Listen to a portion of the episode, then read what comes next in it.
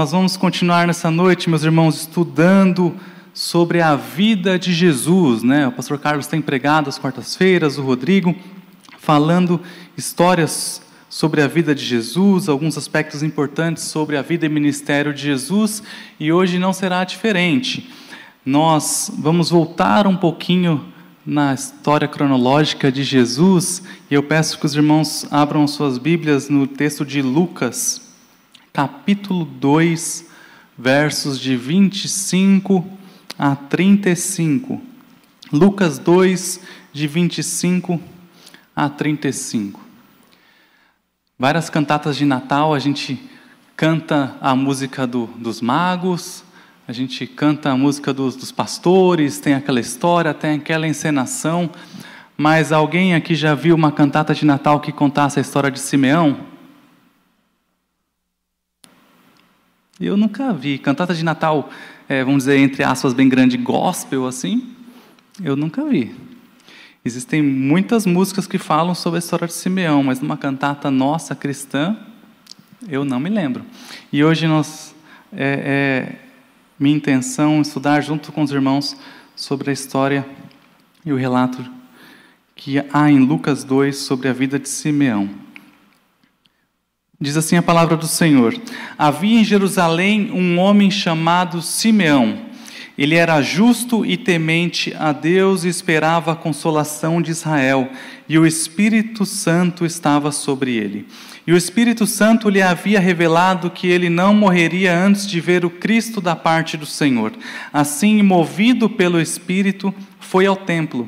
E quando os pais levaram o menino Jesus para fazer por ele conforme ordena a lei, Simeão o tomou nos braços e louvou a Deus, dizendo: Senhor, agora podes deixar ir em paz o teu servo, segundo a tua palavra, pois os meus olhos já viram a tua salvação, a qual preparaste diante de todos os povos luz para a revelação aos gentios e para a glória do teu povo Israel. E o pai e a mãe do menino se admiravam das coisas ditas sobre ele. E Simeão os abençoou e disse a Maria, mãe do menino: Este menino está posto para a queda e para a elevação de muitos em Israel, e como um sinal de contradição. Assim, os pensamentos de muitos corações serão conhecidos. Quanto a ti, uma espada atravessará a tua alma. Senhor, muito obrigado pela tua palavra. Nossa oração nessa noite é de que o Senhor fale aos nossos corações. Nós queremos conhecer um pouco mais sobre o Senhor e não um mero conhecimento para engrandecimento do homem, mas nós queremos conhecer a tua palavra que é viva e eficaz e assim aplicarmos os seus conhecimentos, os seus ensinos à nossa vida e à vida daqueles que nos cercam. Essa é nossa oração em nome de Jesus. Amém. Voltando um pouquinho nesse texto que a gente acabou de ler, o contexto dessa história. O que que Jesus estava fazendo no templo naquele dia? No texto de Lucas 2, os versos de 21 a 23, a gente encontra que Jesus estava no templo para cumprir a lei de Moisés, para cumprir a lei de Deus dada a Moisés. Jesus foi levado ao templo cerca de 40 dias após o seu nascimento. O texto de Levítico 12, vocês podem anotar e depois ler na casa de vocês, lá tem o um relato no trato de, que deve ser dado aos primogênitos, no nascimento dos primogênitos. Ao oitavo dia, o menino deveria ser circuncidado. Circuncisão é a marca da promessa a marca da promessa dada a Abraão, marca de que aquele menino fazia parte da promessa de Deus. Promessa que é ser bênção para todas as nações da terra. Aquele menino, ora circuncidado, fazia parte do povo de Israel, do povo de Deus, escolhido e separado para o louvor e honra e glória do nome de Deus. Esse é o significado da circuncisão. Depois de cerca de 33 dias, o menino e a mãe, e é claro, a, a família, iam ao templo para poder oferecer os sacrifícios ditos na lei de Moisés. Pelo menino, um sacrifício, oferecendo o menino ao Senhor, apresentando o menino ao Senhor, e pela mãe, um outro sacrifício, um sacrifício de purif para purificação da mulher. Tudo isso está lá no texto de Levítico. Dois sacrifícios. Te, aqui, Lucas 2, o verso 24, a gente pode conferir os sacrifícios que foram oferecidos neste episódio. Duas rolinhas ou dois pombinhos. A lei fala que esses sacrifícios eram reservados para aqueles que não tinham posses, para os pobres. Jesus foi pobre? Pobre. Pobre, nasceu num lar humilde. A gente fala humilde porque, porque pobre pode ser só feio, né? Não, você não é pobre, eu sou humilde, né? Como se fosse como se uma coisa fosse sinônimo da outra, né? Mas mas não, Jesus nasceu num lar pobre, e eles foram ao templo oferecer dois pombinhos, ou no caso, ou duas rolinhas, um pelo menino e um pela mãe. Nós hoje ainda fazemos o mesmo que foi feito com Jesus. Nós oferecemos e trazemos os nossos filhos, herdeiros nossos, e apresentamos ao Senhor. Para falar o quê? Esse que agora eu digo, eu chamo meu filho, não é meu, ele é do Senhor. O meu filho não veio de mim, mas veio do Senhor, aquele que é capaz de doar a vida. Quando nós oferecemos e quando nós apresentamos os nossos filhos ao Senhor, nós também firmamos um compromisso. Um compromisso de que nós vamos, nós vamos trabalhar para educar os nossos filhos no caminho do Senhor. Esse é o compromisso que era feito também na época de Jesus, na época que em todos os relatos que estão na lei de Moisés. Jesus, mesmo quando ele próprio não tinha ali o controle físico da sua vida, com apenas seis semanas de vida, ele cumpriu a lei a partir dos seus pais. Jesus não pode ser culpado nem condenado de nenhuma parte da lei, de mais simples que possa ser, por menor, tio que possa estar na lei, Jesus cumpriu toda a lei. Mesmo quando de alguma forma não estava sob o controle dele físico, cumprir essa lei. Cumpriu a partir dos seus pais, que eram homens tementes a Deus, confiantes na promessa que o anjo tinha feito a Maria, no capítulo anterior de Lucas, que o filho dela seria o salvador do mundo.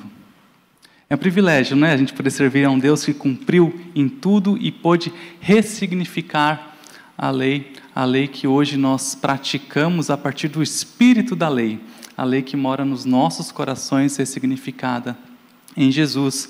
Era isso que Jesus estava fazendo no templo, cumprindo a lei.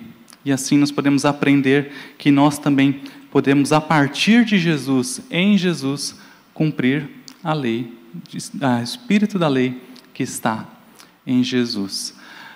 Indo um pouco para a vida de Simeão, propriamente dito, quem que era Simeão? O texto que nós lemos fala que ele era um homem justo, temente a Deus, esperava a consolação de Israel e o Espírito Santo estava sobre ele. Nós temos na Bíblia outro Simeão. Alguém consegue lembrar quem que chamava Simeão também na Bíblia? Um dos filhos de Jacó. Agora, vamos, vamos complicar um pouquinho. Qual é a ordem do filho? Ele é. O segundo, Vaguinho, tá bom. Segundo, Vaguinho. Você, você, você, bateu a dúvida e você acertou depois. Muito bom, muito bom. Qual, qual era o nome da mãe do Simeão, do, do Jacó? Hum. Lia, quase, quase, está ali, ó. Léa, isso. Simeão foi o segundo filho de Jacó, está lá em Gênesis 29, verso 33. E o significado, agora eu quero ver, hein? qual que é o significado do nome Simeão? Rafael, você está tá pregando ou você está fazendo um quiz bíblico, né? Simeão significa o Senhor ouviu. O Senhor ouviu. Ele me ouviu. Esse é o significado do nome Simeão e é a mesma origem do nome Simão. Simão nós conhecemos bem, né? Simão Pedro. Tem a mesma origem do nome Simeão, segundo filho de Jacó, pai de uma das tribos de Israel. Simeão, ele não era bom, o nosso Simeão aqui que nós estamos conversando, ele não era bom e piedoso pelas suas próprias forças. O texto que nós lemos, ele fala que ele que ele era bom porque o espírito estava sobre ele. Simeão conhecia muito bem as profecias a respeito do Messias. Ele sabia que deveria vir o Messias. Profecias essas, como a que está em Isaías 40, versos 1 e 2. Se vocês quiserem ler, abrir a Bíblia de vocês, Isaías 40, 1 e 2, a profecia do Messias está lá. Consolai o meu povo, consolai, diz o vosso Deus. Confortai o coração de Jerusalém e proclamai-lhe que já se cumpriu o tempo da sua luta, que o seu pecado foi perdoado e já recebeu em dobro da mão do Senhor por todos os seus pecados. Simeão conhecia as profecias e ele aguardava ele esperava o cumprimento dessas profecias, mas não era um aguardar comum, como se a gente estivesse aguardando um trem, né? Está aguardando o ônibus. Aguarda o ônibus, você fica zapeando no celular, você conversa com o vizinho que está do lado, você não está prestando muita atenção, tanto que você não presta atenção que às vezes o ônibus passa e você nem percebeu. Você fala, Puf, perdi o ônibus. Você estava esperando, mas de maneira desatenta algumas vezes. Né? Isso já aconteceu comigo várias vezes. Esperando chegar, comigo acontecia muito o contrário. Esperava chegar a minha estação para descer. O que, acontecia? Dormia gostoso, passava, meus irmãos, não tinha mais trem para voltar para casa, às vezes voltar andando para casa, às vezes voltar ligando para meu pai, pai, vem me buscar, porque já era meia-noite e meia e não tinha mais trem para voltar. Às vezes a gente aguarda as coisas acontecerem de maneira desatenta. Simeão não.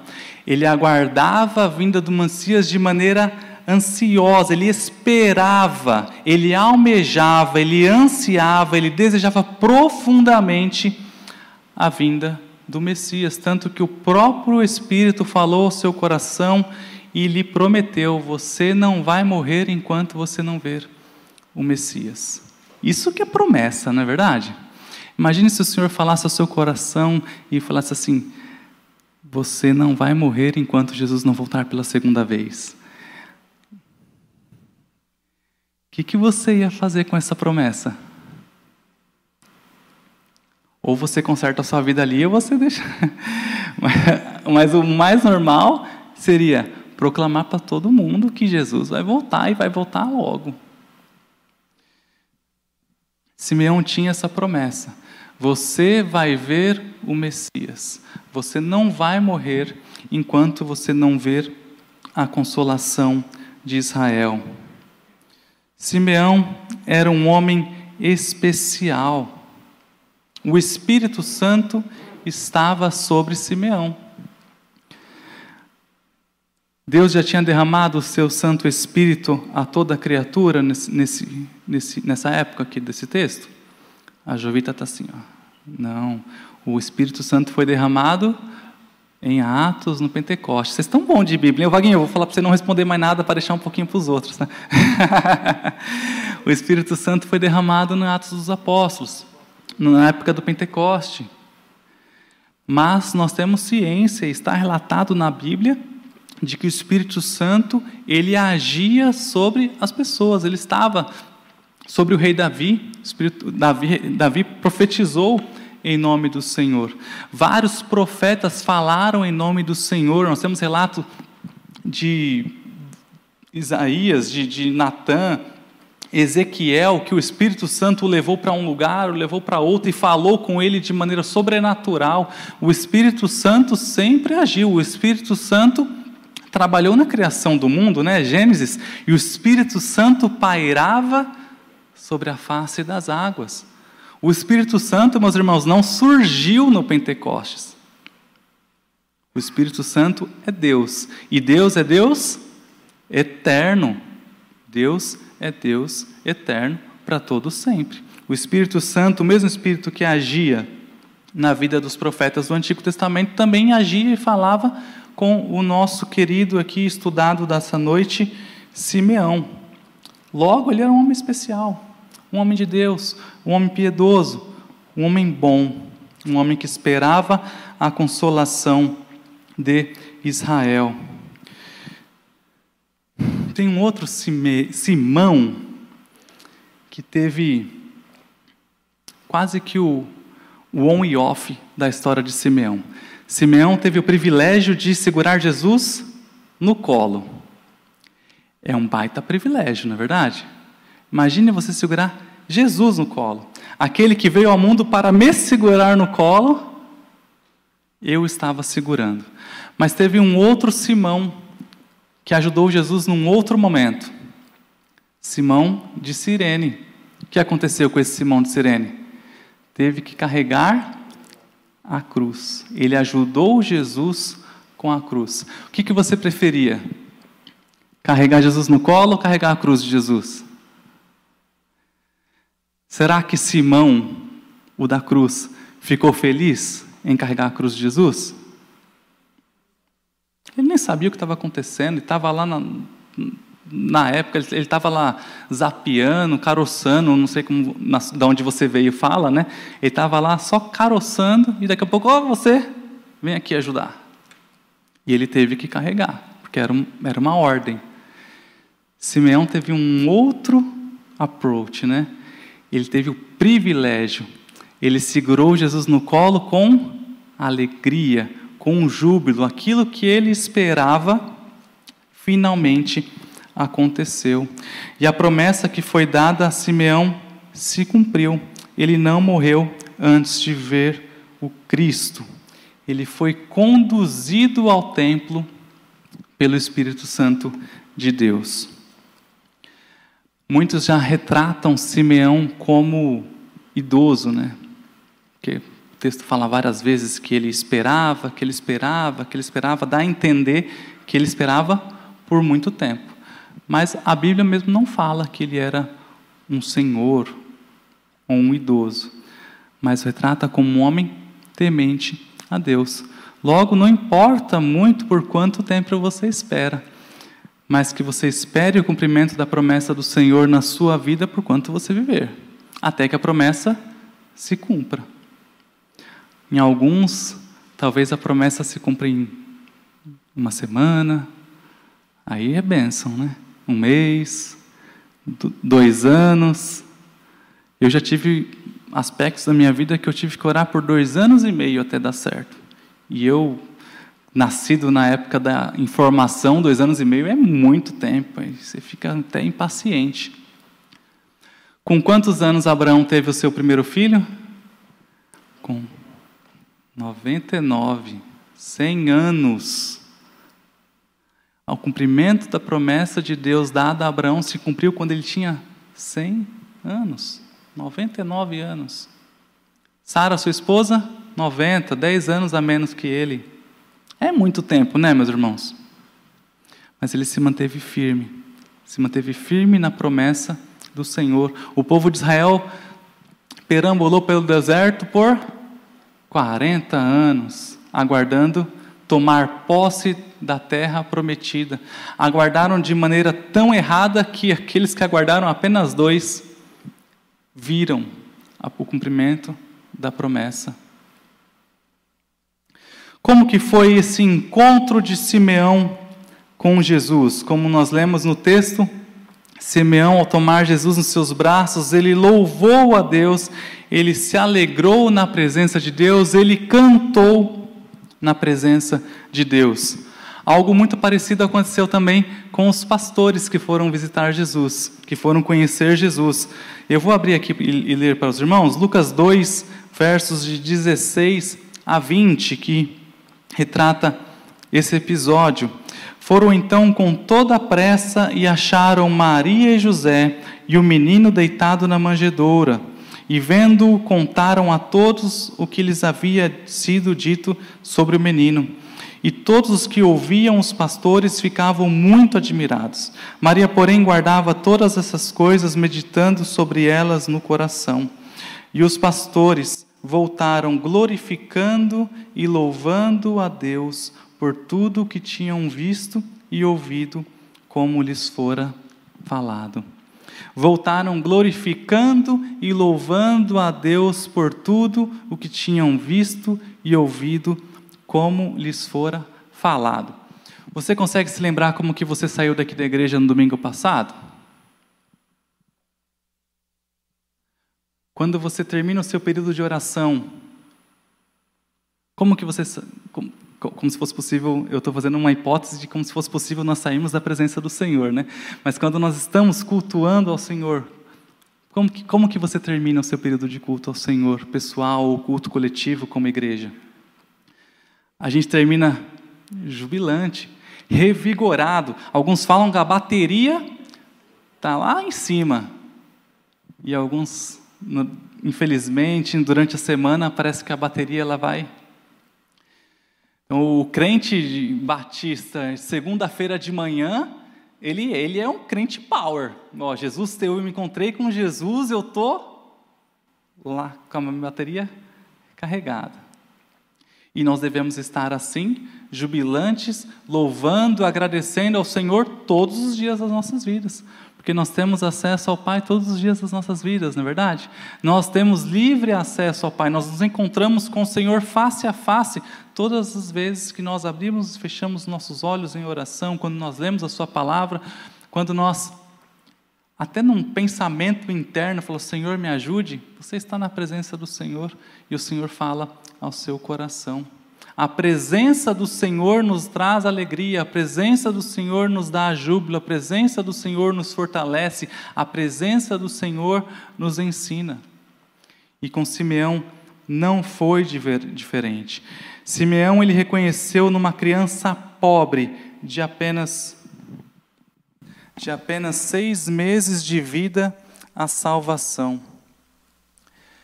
Eu imagino que a experiência de Simeão tenha sido emocionante.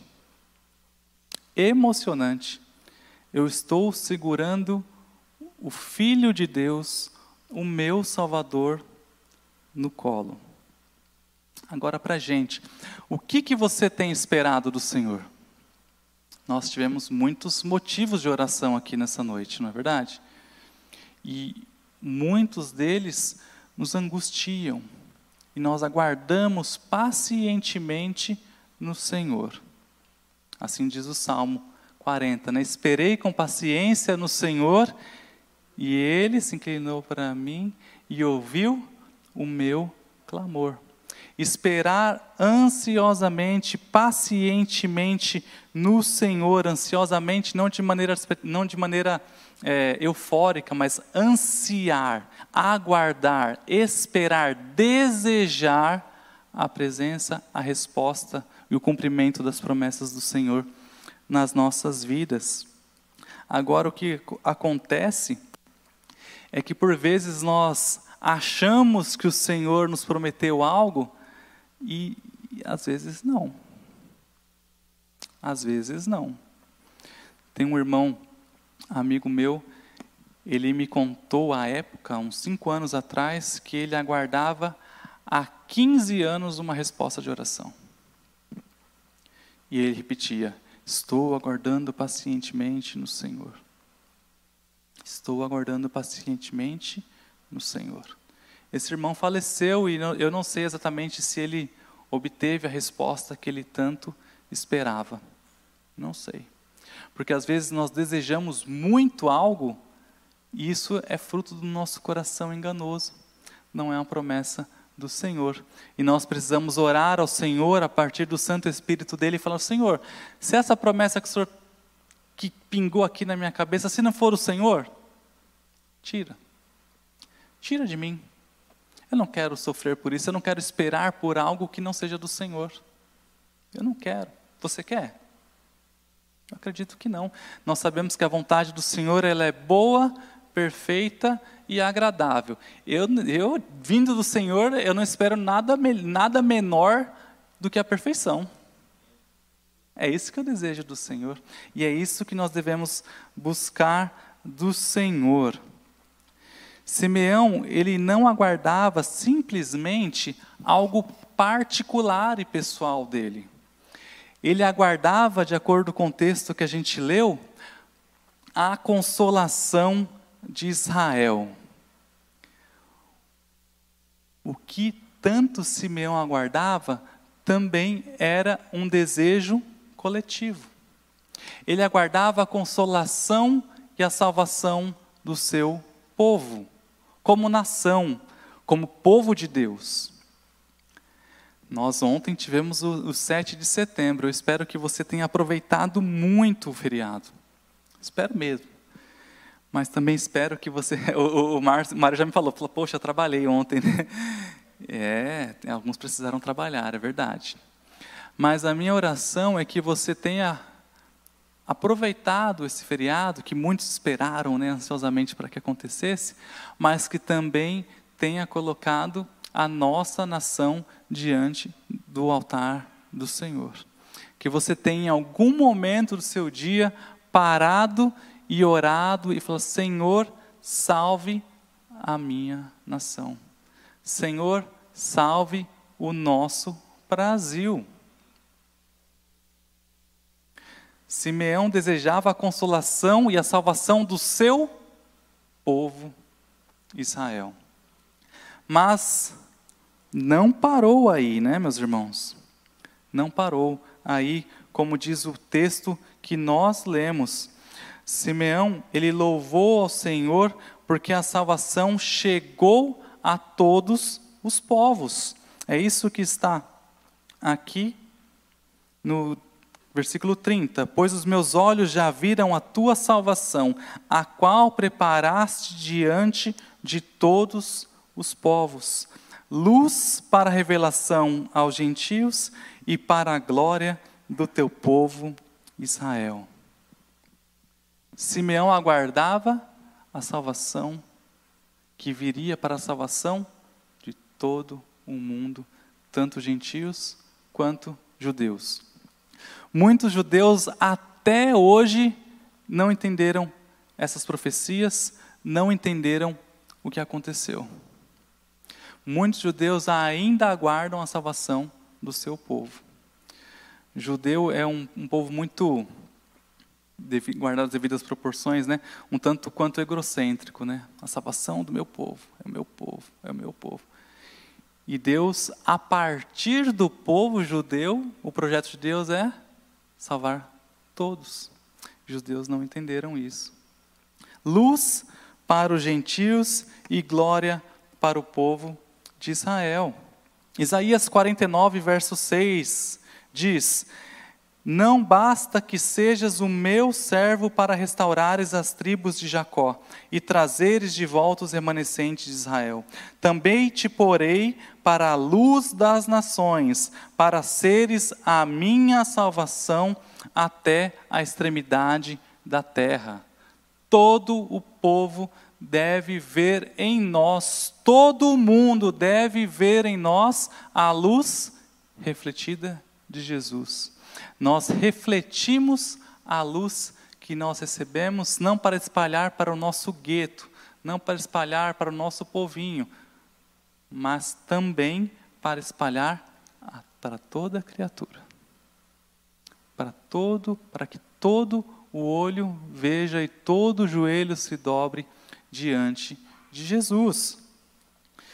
Isaías 60, versos de 1 a 3, também diz: Levanta-te e resplandece, porque é chegada a tua luz, e a glória do Senhor nasceu sobre ti. Pois as trevas cobrirão a terra, e a escuridão cobrirá os povos. Mas o Senhor resplandecerá sobre ti, e sobre ti se verá a sua glória. Nações caminharão para a tua luz, e reis para o resplendor da tua aurora.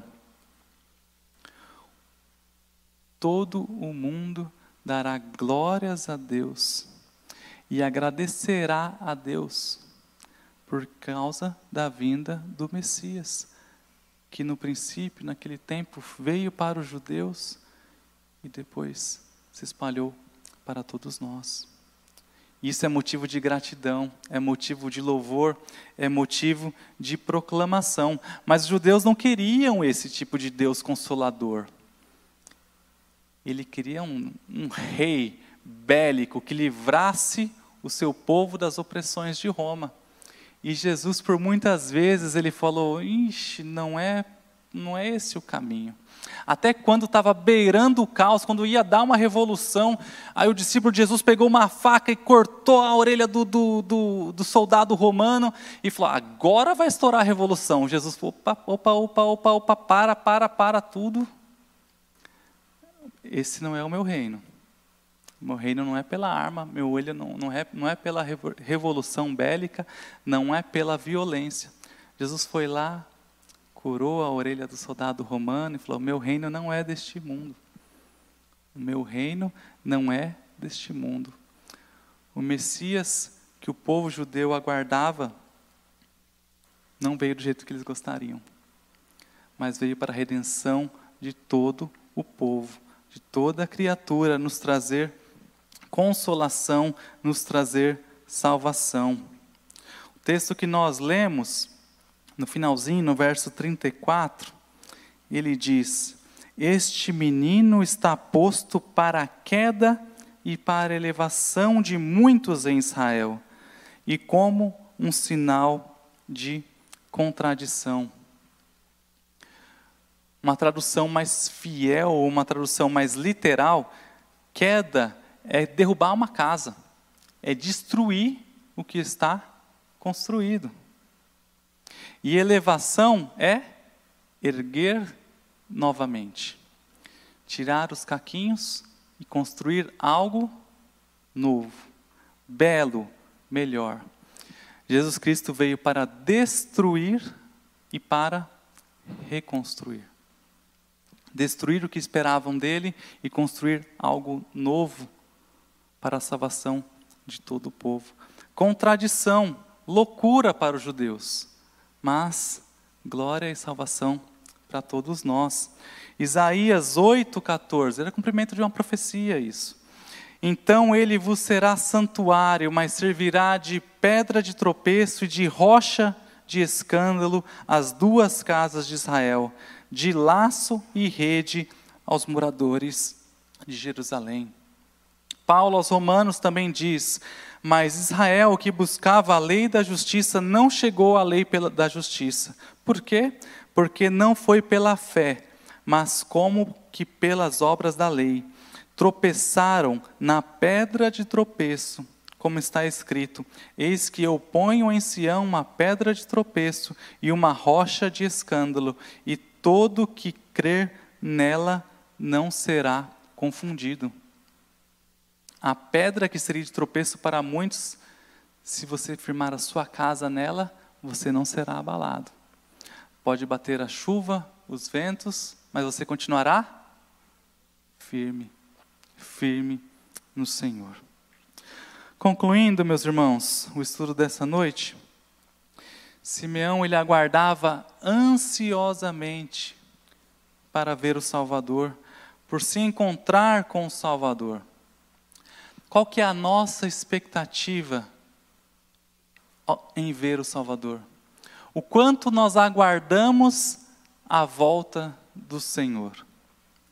Talvez você em algum momento já tenha orado, e eu já fiz isso, confesso meu pecado diante dos irmãos, em rede internacional e mundial, todo mundo pode ver agora a minha, minha confissão de pecados. Eu já falei assim, Senhor, espera eu casar primeiro, não volta agora não, segura um pouquinho, Segura um pouquinho, eu sei que o Senhor tem reservado aí uma varoa valorosa do Senhor para mim, então espera um pouquinho, não volta agora não. Aí acontece alguma outra coisa, fala, Senhor, a minha varoa valorosa está grávida, espera eu ver o rostinho da minha filha. Senhor, ó, minha filha está crescendo, daqui a pouco eu quero ver os meus netinhos, Senhor, não volta agora não. Como se esses prazeres que o Senhor mesmo nos dá fossem muito melhores, ou fossem melhores, ou sequer comparáveis à volta do nosso Senhor e Salvador. Não tem nada que possa se comparar à volta do nosso Senhor, onde nós veremos o Senhor face a face, contemplaremos e louvaremos a Ele em todo o tempo. Não há nada mais maravilhoso no mundo do que aguardar a volta do nosso Salvador. E se o Senhor não voltar a nós, nós nos encontraremos com Ele no céu. Você tem certeza que você vai se encontrar com o Senhor nos céus? Amém, eu tenho essa certeza. Uma vez, uma colega minha de faculdade, ela chegou em mim, eu estudei artes né, também, e ela chegou assim e falou: Rafael, mas você tem certeza mesmo que você vai para o céu? Eu falei: Eu tenho. Eu falei, mas como que isso funciona? Eu falei, o Senhor falou meu coração. Ele falou que me foi lá para o céu preparar um lugarzinho para mim. Eu creio nessa promessa e Ele está lá. Ele testificou no meu coração. E esse mesmo Senhor que testificou no meu coração, Ele pode testificar no seu coração também. É só você convidar Ele para morar contigo. Simples assim. Se você está aqui nessa noite nos assistindo e não tem a convicção e não espera ansiosamente pela volta do Senhor, Ore ao Senhor, falou: Senhor, eu quero me encontrar contigo. Assim como Simão se alegrou quando segurou o Salvador no colo, eu quero me alegrar da mesma forma ao chorar diante dos pés de Jesus, ao contemplar a beleza de Jesus nos céus. Minha oração nessa noite, meus irmãos, é que a gente aguarde ansiosamente pela volta do Senhor Jesus Cristo. Quando Simeão diz que agora podes deixar ir em paz o teu servo. Ele não disse com tristeza. Ele disse em sinal de completude: Senhor, agora eu estou completo. Pode me levar em paz. O Senhor cumpriu a sua promessa. Eu estou completo eu posso ir em paz para a tua glória. Eu posso ir em paz, pode me levar em paz agora, porque o Senhor cumpriu a sua promessa na minha vida. O que falta para você para ter essa sensação de completude? Ora ao Senhor e fala: Senhor, o que está faltando para mim? Se não está faltando nada, glória a Deus, Deus te abençoe, continue assim. Então vá e reflita essa glória do Senhor para todo aquele que te cerca.